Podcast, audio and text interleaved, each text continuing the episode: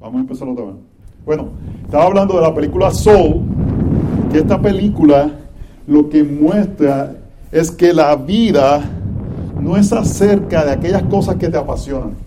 La vida no es acerca de, lo que tú quieres hacer, de aquello que para ti es importante. La vida no es, si, si tu pasión es tocar la guitarra, la vida no es acerca de eso. La vida no es acerca de las cosas que te apasionan, sino que la vida es acerca de vivirla y experimentarla de experimentar las pequeñas cosas que le dan sentido a la vida. Y la película presenta algo que muchas veces nos obsesionamos con cosas de tal forma que nos desconectamos de la vida. Nos obsesionamos con algo y eso se vuelve algo tan importante en nuestras vidas que nos desconectamos del gesto de la vida porque sin eso como que la vida no tiene sentido y lo que perdemos es la belleza de poder vivir, hermano. Que ahora mismo podemos perder la belleza de estar aquí y ver la naturaleza y sentir el viento. Y qué hermoso que, aunque hace frío, eh, eh, es hasta un viento crisp y fresco, porque estamos tan pendientes de otras cosas que perdemos el beneficio de vivir la vida y disfrutarla y de vivirla como la vive casi un niño, como la vive alguien que, ha experimentado pizza por primera vez. Yo no sé si ustedes han visto, hay un nene en, Facebook que sale, uno de esos videos de YouTube, cuando le dan mantecado por primera vez. Y, y el mantecado y la cara que pone ese nene cuando prueba el mantecado por primera vez, es como deberíamos nosotros vivir la vida. Donde cada experiencia pequeña debe ser algo que, que, eh, eh, explota nuestros sesos porque estamos experimentando la bendición de Dios día a día. Y yo le voy a ser sincero, a mí el año 2020 me jugó el gozo. Yo experimenté falta de gozo, experimenté ansiedad, experimenté ira, experimenté eh, impaciencia, y se reflejó en cómo me relacionaba, especialmente con mis hijos en mi casa. Yo creo que Katy puede comunicar que a mí, a través de mi vida, me ha, caracterizado el gozo. Pero este año no me caracterizó el gozo. No fue que fue una persona horrible, pero no estaba gozoso, no estaba sonriente, no estaba haciendo chistes, estaba más reservado, introspectivo. Las noticias, me puse a pensar tan profundamente que olvidé el, estar conectado con la vida. Me obsesioné tanto con ciertos aspectos que son importantes, que yo estoy llamado a pensar profundamente, pero me desconecté de poder disfrutar la vida en el día a día. Le voy a dar otra cosa que, que pasó este año el 2020. Este año ha sido el año del declive atlético mío de poder hacer unos tiempos que para mi edad eran respetables cogiendo, hermanos, literalmente ahora mismo yo no puedo coger como cogí antes. No puedo.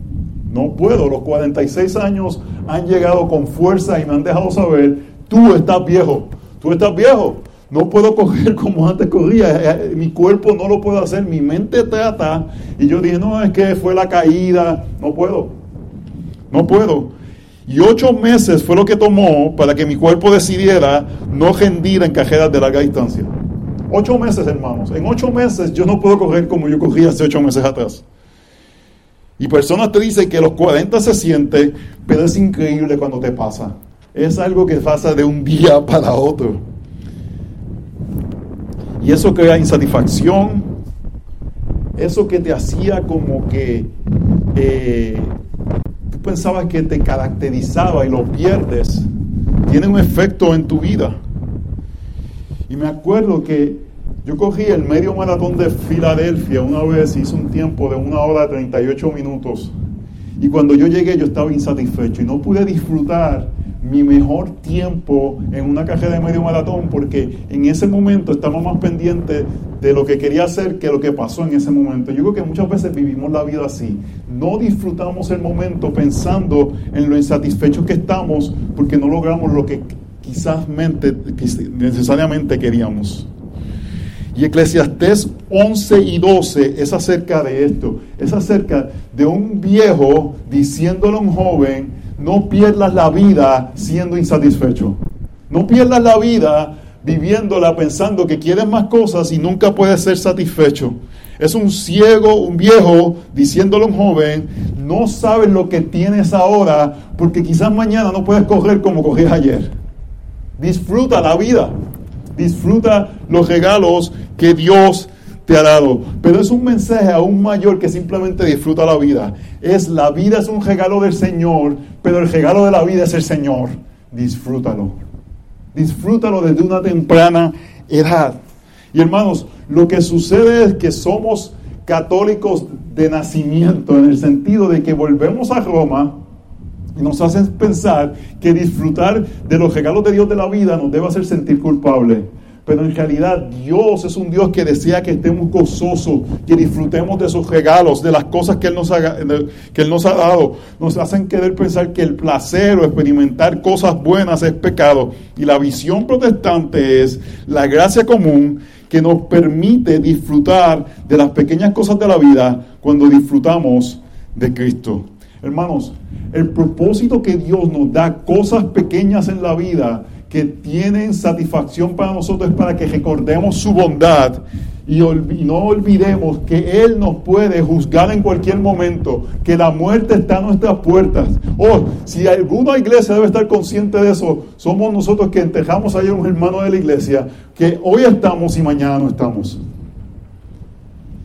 Y tenemos que realmente recordar la bondad de Dios y regocijarnos en esto. Y especialmente los jóvenes, animarles a que puedan disfrutar la vida, hermanos. Es increíble ahora mismo la cantidad de depresión que hay entre los jóvenes, la cantidad de suicidio que hay entre los jóvenes. Y usted sabe cuál es el, cuál es el común denominador, por qué ha, habido tanto alza en suicidio y depresión en los jóvenes. La cosa esa que nos está grabando ahí. Es la única explicación. Es la única explicación que hay que una generación de jóvenes tenga que experimentar con tanta depresión y tanto problema de suicidio. Es ese aparato, hermanos.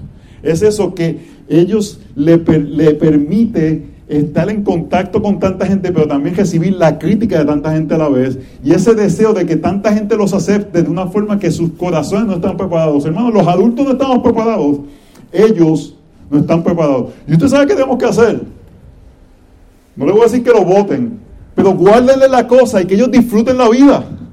¿Cuántos de ellos no tuvieron un mejor verano porque pudieron ir a jugar voleibol, porque pudieron ver las cosas pequeñas de la vida en vez de estar con las chavacosas esas ahí? Todo el tiempo ahí metido.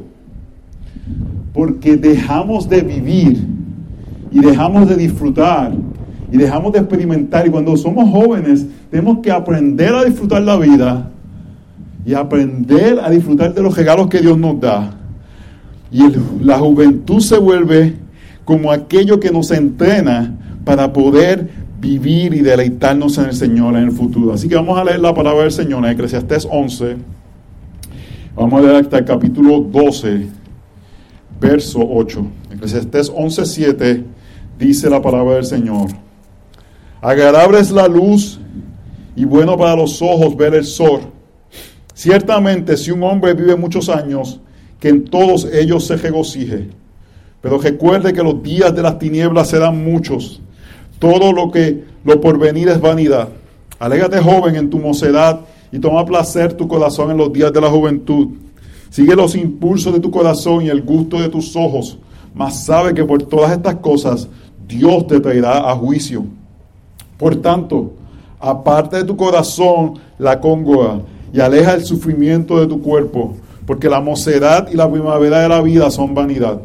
Acuérdate pues de tu Creador en los días de tu juventud, antes que vengan los días malos y se acerquen los años en que digas, no tengo en ellos placer. Antes que se oscurezca el sol y la luz, la luna y las estrellas y las nubes vuelvan tras la lluvia, y el día cuando tiemble las guardas de la casa y las fuertes que se encorven, los que se muelen estén ociosos porque son pocas, y se nublen los que miran por las ventanas. Cuando se cierran las puertas de la calle, por ser bajo el sonido del molino, y se levante uno al canto, eh, uno al canto del ave, y todas las hijas del canto sean abatidas. No también teman a la altura y a los tejores en el camino, y florezca el almendro, se ajaste la langosta y la alcapaja pierda su efecto porque el hombre va a su morada eterna, mientras los del duelo andan por la calle. Acuérdate de él antes de que se rompa el hilo de plata y se quiebre el cuenco de oro, se rompa el cántaro junto a la fuente y se haga pedazos la juega junto al pozo. Entonces volverá el polvo a la tierra como lo que era, y el espíritu volverá a Dios que lo dio. Vanidad de vanidades, dice el predicador. Todo es vanidad. Hermanos, esta es la palabra de Dios. ¿Saben algo? En este instante, cada uno de nosotros nos estamos envejeciendo. Yo sé que es más como notable para algunos. Hermanos, hace 12, 13 años comenzamos esta iglesia, éramos unos, unos jovencitos. Y ahora yo voy a las tiendas, a las tiendas y me dicen, sir, porque me estoy poniendo viejo. Y yo sé que parezco un disco rayado, pero es que la sociedad nos está bombardeando esta mentira de que no estamos envejeciendo, de que tener 70 años no es ser, no ser anciano, que tener 80, uh, olvídate, nos queda vida por delante. Y es negar la realidad que estamos envejeciendo. ¿Usted sabe lo que nos hace? Nos roba de vivir la vida. Porque si tú crees que te quedan muchos años, eso va a, determinar cómo vas a vivir y lo importante que son ciertas cosas o no son ciertas cosas. Katy me dijo el otro día cuando yo me escuchó decir una prédica que yo dije, tengo 46, me quedan 14 años para entrar en la vejez, hermanos. La, la, Organización Mundial de la Salud, si no sabían, determina que 60 años es vejez. Así que si usted tiene más de 60, de 60 años, es anciano. ¿Hizo ok? Si no lo habían dicho eso, ¿hizo ok? Porque todos vamos en ese caminar, hermanos. Y yo me estoy acercando a la vejez. El problema de esto es, hermanos, es que tenemos gente que a veces tienen la muerte mirándoles fijamente y no han podido dejar hacia atrás ciertos aspectos de su vida para poder, hermanos, lo que dice este texto, disfrutar de las bendiciones del Señor. Yo me, he propuesto, cuando yo tenga, cuando yo sea viejo, yo, Willanel, ustedes van a mandarme. Yo no voy a opinar. Lo que ustedes quieran que yo hagan, por yo estar cerca de ustedes, yo lo voy a hacer. Para que ustedes mándenme y yo lo que quiero es jugar con sus hijos. Para disfrutar de los aspectos pequeños de la vida, hermanos. Porque es que nos ponemos tan insoportables porque pensamos que nos quedan muchos años. Porque pensamos que podemos batallar unas peleas que no valen ni la pena, hermanos. Porque tenemos que acordarnos, este texto dice acerca de nuestro Creador. Hermanos, es apropiado que Eclesiastés esté terminando con este tema. El tema es este, estamos envejeciendo, vamos a morir, la vida es un regalo de Dios, disfrutémosla, disfrutémosla. Y es un llamado a hacerlo bajo los mandatos de Dios. Así que el joven se entrena a disfrutar la vida bajo los estatutos de Dios, aceptando la realidad de la muerte y la vejez. Entonces en ese sentido es que podemos en Cristo disfrutar el presente. Voy a repetir eso, hermano. Aceptando la realidad de la muerte y la vejez, entonces en Cristo disfrutamos el presente. Porque si sabemos que la muerte está ahí, eso va a poner, hermanos, en perspectiva las cosas que son importantes. Punto número uno, regocíjate en la bondad de la vida. Regocíjate, hermanos, de que la vida es buena. La vida es hermosa. La vida es algo que vale la pena vivirla. Es un regalo que Dios nos da. Hermanos, es, es, es el reír, el compartir, el estar, el respirar, es un regalo del Señor. Verso 7. Agradable es la luz y bueno para los ojos ver el sol. Ciertamente si un hombre vive muchos años, que en todos de ellos se regocije. Pero recuerde que los días de la tiniebla serán muchos. Todo lo de porvenir es vanidad. El punto es este. La vida es placentera, hermanos. Disfrútala. ¿Por qué? Porque podemos ver el sol. Porque simplemente podemos vivir. La naturaleza es un regalo del Señor. Ahora mismo no está el sol, está nublado. Está bien. El sol está ahí, lo podemos ver, podemos disfrutar de la naturaleza, hermanos. Mira alrededor la belleza del Señor, la nieve. Y a veces cae la nieve y ¿qué empezamos? Hay que paliar, hay que eso. En vez, todo se convierte en una queja, la vida se convierte en una queja, hermanos. En vez de, de lo agradable que es la luz, el vivir, el poder respirar, es bueno para nosotros. Pero a veces, hermano, a mí me pasó en el 2020, la vida nos apesta. No, vemos las cosas que Dios nos da que son. Mira, ahora mismo, hace dos o tres semanas, ese viento, yo hubiese dicho, me caso en el viento, yo digo, sopla viento. Gloria sea el Señor por los regalos que Él nos da, por las bendiciones que Él nos da. La muerte, hermanos, el punto que aquí dice, la muerte sobrepasa los días de la vida, así que disfrútalos. Ciertamente, si un hombre vive muchos años, que en todo Dios se regocije, pero recuerda que los días de tinieblas se dan mucho. ¿Qué son los días de tinieblas? Los días de muerte. Oh, hermano, vamos a estar muertos una eternidad. Así que disfrutemos los días que tenemos ahora en el Señor. Disfrutemos el regalo que Dios nos da de estar vivo. Hermanos, Dios no nos trajo a la tierra simplemente como un castigo. Es para que disfrutemos de sus regalos, para que disfrutemos de su provisión en medio de lo que suceda. Él es el disfrute. El que dice, si un hombre vive muchos años, que en todo ellos se regocije. Hermanos, ¿cómo podemos regocijarnos en medio de un mundo que a la misma vez hay tanta dolor, tanta realidad de enfermedad. ¿Cómo podemos regocijarnos? Porque mientras, hermanos, mientras más viejos los ponemos, más achaques hay, más dificultades hay, más dolores. Yo creo que Katy ni lo sabe porque yo estoy en negación, pero yo estoy pegando con dolor de jodilla al coger, porque estoy en negación. Yo digo, no, se me va a quitar. No estoy viejo, estoy viejo, me va a doler las rodillas. Mientras más viejos los ponemos, más cosas le duelen a uno, más problemas va a tener. ¿Cómo puedo regocijarme? Cuando dice, si el hombre vive muchos años, que en todos ellos se regocije. O hermanos, solamente hay una forma de tú regocijarte todos los días y es descubriendo que la vida es puramente gracia. Es puramente gracia. Es puramente gracia. El estar vivo es gracia porque lo que merecemos es el juicio de Dios. Merecemos que Dios nos consuma por una eternidad. Pero si tú recuerdas la realidad de que eso es lo que mereces y tienes esta bendición, disfruta de la vida. Hoy, hermanos, tenemos que constantemente recordarnos eso. Porque si no nos convertimos en estas personas que estamos constantemente quejándonos, que estamos constantemente nagging, que estamos constantemente insatisfechos. La vida es hermosa. ¿Por qué? Porque es gracia. Porque si estamos vivos y tenemos algo que darle gracias a Dios, es simplemente porque Él en su misericordia nos lo ha dado. Así que viva la vida y que podamos disfrutarlo. Disfrutamos el mundo, hermanos, cuando entendemos la bondad de Dios. Y simplemente ver el sol es la bondad de Dios. Ayer experimentamos el funeral de nuestro hermano David Ernest. Y es un día profundo para nuestra iglesia de pensar, y los que estuvimos presentes o virtualmente, el mensaje fue ese.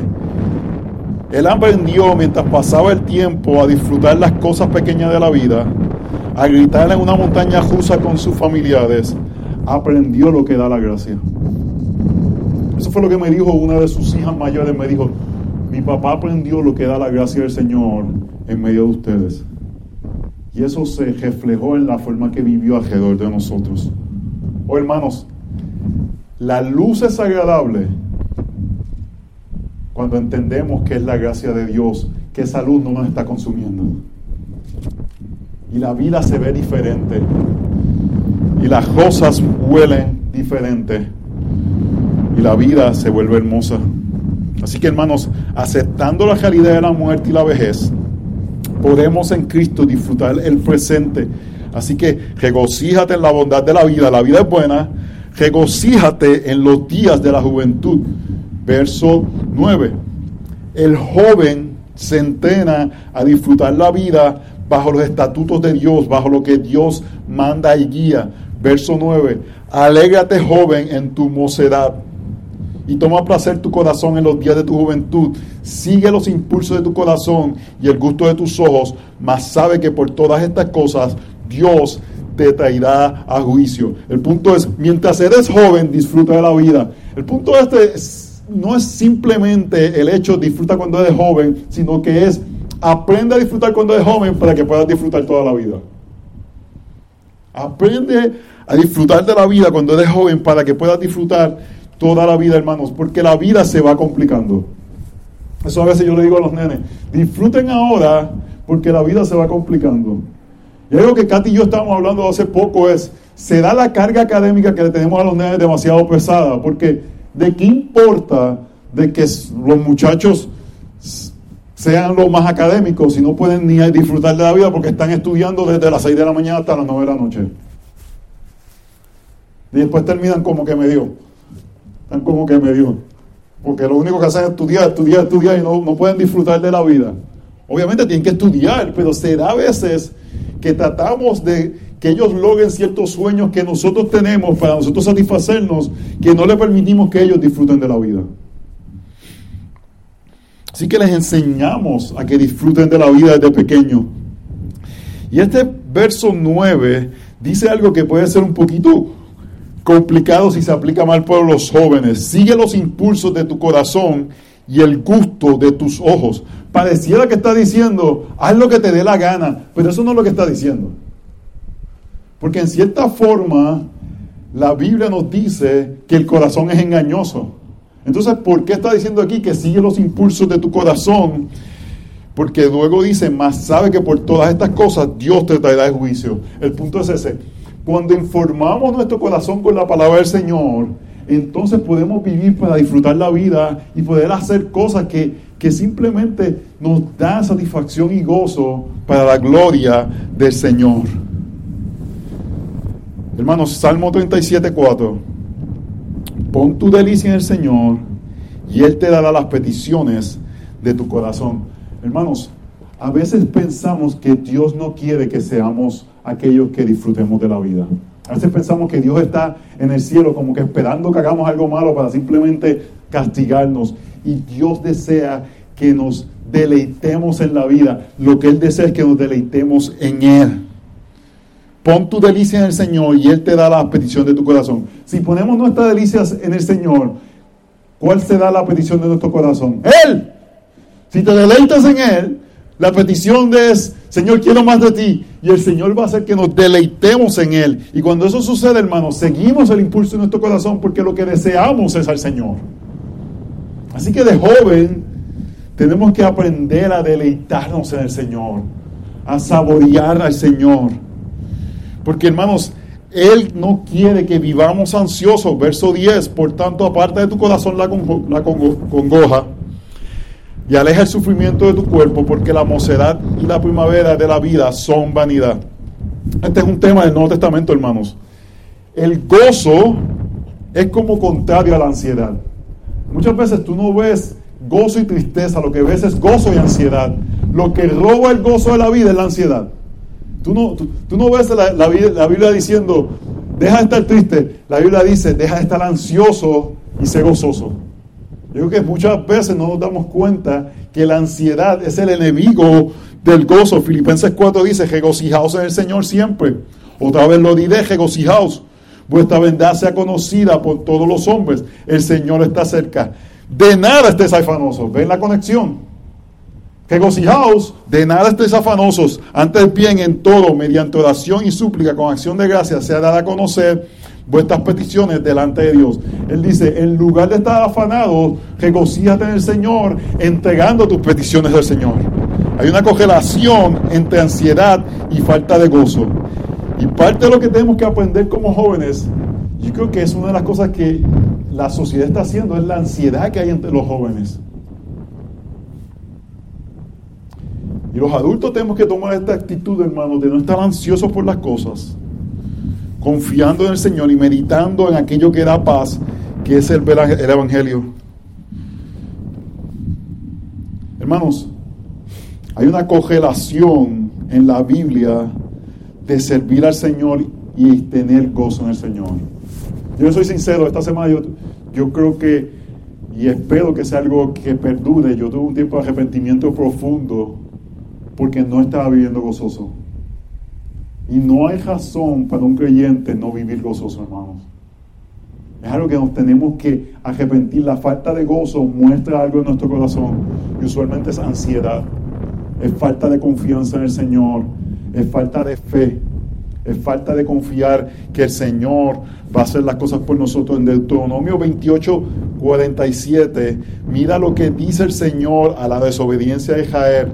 Por cuanto no serviste al Señor tu Dios con alegría y con gozo de corazón, cuando tenía la abundancia de todas las cosas. Dios le dice, están yendo al destierro porque no sirvieron al Señor con alegría y gozo. Oh hermanos, tenemos que cultivar alegría y gozo en nuestros corazones. No es, eso no es opcional, eso no es algo que la Biblia pone como si, fuera posible. Tenemos que cultivar alegría y gozo. Y la única forma de cultivar eso, hermanos, es sabiendo que Dios no nos da lo que merecemos que Dios nos da algo mejor de lo que merecemos, es que se da a Él mismo para que lo podamos disfrutar, para que podamos ser satisfechos en Él, para que podamos saber quién es Él y saborearlo y disfrutarlo, hermanos. Y tenemos que comenzar desde jovencitos. Yo creo que muchas veces lo que le damos a nuestros hijos es información bíblica y no le damos y no le moderamos lo que es saborear a nuestro Señor. Queremos que desde jóvenes, ellos lo que dice este texto, que puedan conocer al Señor para que puedan eh, ser gozosos en el Señor. Alégrate, joven, en tu mocedad. La única forma, hermanos, es sabiendo y conociendo que Dios es bueno. La juventud es para disfrutarla, para disfrutarla en el Señor. Así que, hermanos, aceptamos la realidad de la muerte y la vejez podemos en Cristo disfrutar el presente. Déjame decirle que yo pensaba, yo pensaba que iba a estar un poquito más caliente hoy. Punto número tres. Recuerda a tu Creador en tu juventud. Recuerda a tu Creador en tu juventud. Hermanos, es que tenemos que entrenarnos. El punto que esto quiere traer es en la juventud usualmente la vida tiene menos problemas, la vida se va complicando, pero aprendemos a confiar y aprendemos a deleitarnos en el Señor en la juventud para cuando llegan los días difíciles. Verso 1 del capítulo 12. Acuérdate pues de tu Creador en los días de tu juventud, antes que vengan los días malos y se acerquen los años en que digas, no tengo en ellos placer. El punto es ese, disfruta la juventud y disfruta a tu creador. El problema es, no disfrutamos ni la juventud porque olvidamos al creador. Acuérdate pues de tu creador. El punto es ese, para disfrutar la juventud tenemos que acordarnos del creador. Tenemos que acordarnos del creador, hermanos. ¿Y qué significa acordarse del creador? ¿Qué significa en la Biblia acordarse del creador? Acordarse del creador significa que Él nos creó, y eso significa que rendimos cuentas a Él, pero de la misma forma significa que hemos pecado contra Él. Y eso nos lleva a recordarnos que Él nos ha redimido por medio de Jesús. Y eso hace que cultivemos gozo en el Señor. Cuando nos acordamos del Creador, no nos acordamos simplemente que nos creó, nos acordamos que rendimos cuentas a Él, que nuestras vidas le pertenecen, pero que en Cristo Él nos ha dado el gozo que necesitamos. No nos olvidamos de nuestro Creador. Y vivimos, hermanos, de una forma liberante de que no tenemos que simplemente, hermanos, vivir nuestras vidas para lograr ciertas cosas, sino vivimos la vida para disfrutar lo que el Señor nos da. No sé si vieron esta semana, el domingo pasado fue el Super Bowl, ganó Tom Brady, again, y no sé si vieron que hubo como, como es en Tampa, no hicieron eh, la parada, no la hicieron en, la carretera, la hicieron en botes. Y no sé si vieron que Tom Brady tomó el Lombardi Trophy y lo tiró de un bote a otro a un compañero. Pero hermano, eso, es el, el, el trofeo del Super Bowl se pudo haber caído al mar. ¿Usted sabe por qué Tom Brady puede hacer eso? Porque el hombre se ha ganado siete. Ya no le importa. Si se cae el trofeo, él tiene seis más. Y eso le da una perspectiva en la vida de que eso no tiene tanto valor. ¿Cuántas veces no he escuchado a alguien que dice, yo logré la meta de mi vida y al otro día dije, ¿y qué hago después? ¿Y qué hago después? ¿De qué sentido tiene la vida ahora si ya logré todo lo que quería lograr? El punto es, hermanos, cuando entendemos que pueden venir días malos, podemos disfrutar el día de hoy. Podemos disfrutar la realidad porque el día de hoy existe, pero quizás no el de mañana. Y por eso disfrutamos antes de que venga la oscuridad. Tom Brady dice, ay mira, esta parece medio cómico tirar el de esto. Si se cae el de esto, quizás mañana yo no vivo, así que no importa. Hermano, si no es que vivimos cavalier, pero tampoco vivimos obsesionados por la vida, de lo que puede pasar o no puede pasar. Dice, antes de que vengan los días de problema, antes que vengan los días de oscuridad, verso 2, antes que os oscurezca el sol y la luz, y la luna y las estrellas, y las nubes vuelvan tener la lluvia, y el día cuando tiemblen las cuerdas de la casa, y los fuertes se encolves, y los que mueren estén ociosos porque son pocos, y las nubes los que miran en la ventana. Cuando se cierran las puertas de la calle, por ser bajo el sonido del molino, y se levantan uno al canto de la, del ave, y todas las hijas del canto sean abatidas. Cuando también teman a la altura y a los tejones del camino, y florezca el almendro, y sajaste la langosta, y la alcapaja, la alcapaja pierda su efecto porque el hombre va a su morada eterna mientras los del duelo andan por la calle. El punto es disfruta porque mañana puede ser el que tú estés yendo a la morada eterna. Hermanos, si, si el 14 de febrero del 2021 no creemos que el día de mañana puede cambiar en un día, a todos se nos ha olvidado lo que pasó el día 11 de marzo del 2020. La vida cambió en un día, hermanos. En un día. Varios positivos en la NBA. El presidente habló y nuestra vida cambió en un día. ¿Quiénes tenían planes de ir a un crucero? Cancelado. ¿Quiénes tenían planes de ir a un viaje? Cancelado. La vida cambia un día. El punto casi era es, si tú estabas esperando para disfrutar algo, quizás mañana no puedas disfrutarlo. Así que tienes que aprender a disfrutar el día de hoy. Hermano, porque a veces vivimos gruñones todos los días porque pensamos que tenemos muchos días para disfrutar. Y no sabemos si el día de mañana no va a venir antes de que venga la muerte, tenemos que disfrutar de la vida. Verso 6, acuérdate de Él, ¿quién es Él? El Creador. Antes que se rompa el hilo de plata, se quiebre la cuenca de oro, se rompa el cantado junto a la fuente y se haga pedazo la juega junto al pozo. Entonces volverá el polvo a la tierra como lo que era y el Espíritu volverá a Dios que lo dio. ¿Qué es el polvo a la tierra? Lo que hicimos ayer, entejar el, el cuerpo de una persona. hermano, la vida es corta. Estos son 70, 80 años, quizás menos. Volveremos al polvo. Es que disfrutemos la vida hoy. Y si cuando yo digo disfrutemos, tú estás pensando en party, eso no es lo que estoy diciendo, hermanos. Disfrutar la vida, según Eclesiastés, es poder disfrutar de las cosas que tienen sentido y valor eterno. Tu familia, tu iglesia.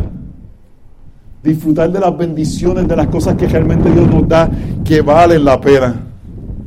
Disfrutamos, hermanos, cuando sabemos que toda la vida es la gracia del Señor. Así que, hermanos, punto número cuatro y para terminar. Podemos disfrutar la vida cuando aceptamos la realidad de la muerte y la vejez. Porque con Cristo podemos disfrutar el presente. Punto número cuatro, hermanos, es porque todo es vanidad. Vanidad de vanidades, dice el predicador. Todo es vanidad. El anciano está hablando al joven y le está diciendo, disfruta de la vida. Disfruta de la realidad de, de, que la vida es corta y la vida puede acabar en cualquier momento. Hermanos, cuando entendemos que la vida es vanidad, cuando entendemos que esto se puede ir mañana, disfrutamos de las cosas que Dios nos da hoy que realmente valen la pena. Pero para disfrutar de esas cosas, tenemos que entender que la vida es vanidad. Yo quiero que entiendan, yo sé que he dicho muchas cosas hoy y quizás mi mente hoy está un poco como eh, entretenida. Pero ese último texto, vanidad de vanidades, dice el predicador, todo es vanidad. Nos está diciendo, tú que eres joven, disfruta la vida, porque antes de que te des cuenta, la muerte va a llegar. Para tú poder disfrutar la vida, tienes que entender que la vida es vanidad. Para tú sentarte a la mesa con tus hijos a cenar, en medio del ruido, cuando están pequeños, que, que darle comida es un logro, las luchas de entrenarlos y poder disfrutar esos momentos, tienen que entender que la vida es vanidad. Cuando la dificultad de la adolescencia, que ellos quieren hablar contigo, cuando tú quieres irte a dormir y estás cansado, y esa es la hora que ellos quieren conversar. Para tú poder disfrutar eso, tienes que darte cuenta que la vida es vanidad. Para poder disfrutar, predicar cuando está soplando un viento y te da que frío, tienes que darte cuenta que la vida es vanidad. Entender que la vida no depende de los logros o los éxitos, éxito o fracaso, salud, enfermedad. No, encontrar el significado de la vida, porque el significado de la vida es vivir la vida. En la película Soul hay una escena que él logra lo que quería lograr y se da cuenta que no le satisface. Y da una referencia de que había un pez que estaba y le preguntó a otro pez y le dice, ¿dónde está el océano? Y él dice, estás en el océano. Y dice, no, no, no, yo estoy en el agua. dice, estoy buscando llegar al océano para ver el océano. Y él dice, estás en el océano. No, no, yo estoy en el agua. Y a veces, hermanos, nos perdemos del océano porque estamos simplemente obsesionados con el agua que tenemos al frente. Con lo que estamos viviendo y nos damos cuenta de la bendición que es vivir toda la vida. Aquellos que pudieron ver ayer el, el funeral de David, yo creo que fue una buena lección sobre esto. Nadie se va a acordar que él tuvo estudios de química en El Salvador o que logró una posición en el gobierno de El Salvador o que tuvo una compañía exitosa de electricidad. ¿Sabes lo que yo voy a acordar? Que a una edad bastante avanzada se montó en montañas rusas con sus nietos que disfrutó de eso. Eso tiene valor, hermanos. Y a veces nos complicamos la vida y no disfrutamos de las cosas que verdaderamente tienen valor. De poder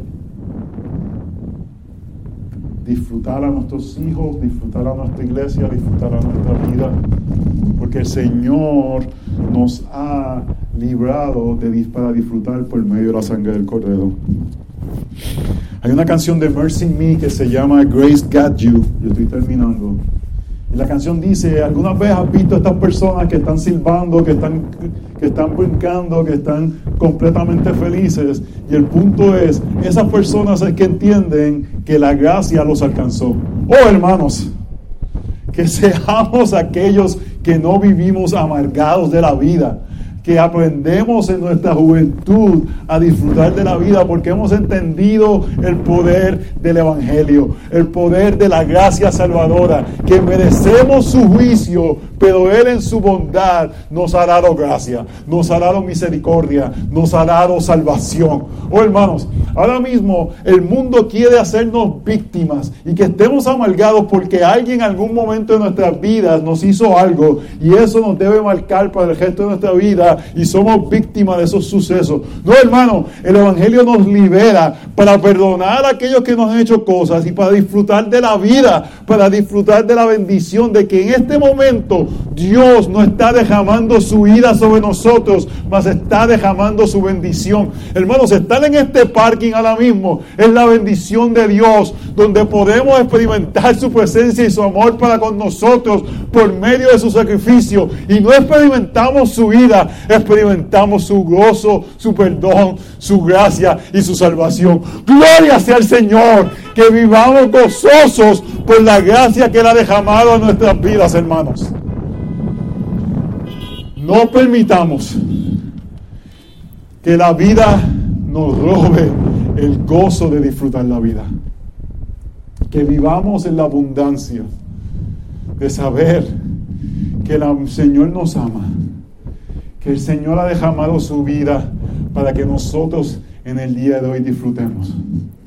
La asignación es, hermanos, amen a aquellos que están en sus vidas, vivan gozosos Revisen las áreas de sus vidas que ustedes están amargados.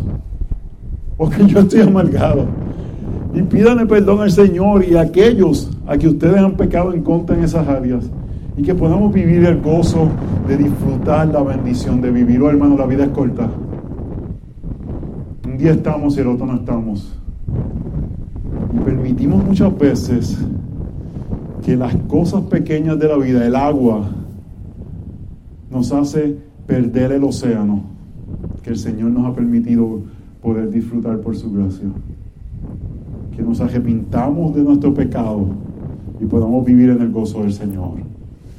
Señor, te damos gracias porque tú nos amas y en tu amor has derramado tu bondad sobre, con nosotros, sobre nosotros. Y te pedimos, Señor, que por tu misericordia, por tu bondad, permitas que podamos disfrutar de aquellas cosas que tú nos has dado. En especial, oro por los jóvenes, que ellos puedan desde su juventud disfrutar de la vida al estar en ti, al experimentar el perdón de sus pecados. Y te pedimos, Señor, que tú permitas que tu iglesia, en, frío, en calor, dentro de la iglesia, fuera de la iglesia, en cómo sea, hermano, podamos disfrutar de ti y estar satisfechos en ti. Esa es nuestra oración. En el nombre de Jesús oramos. Amén.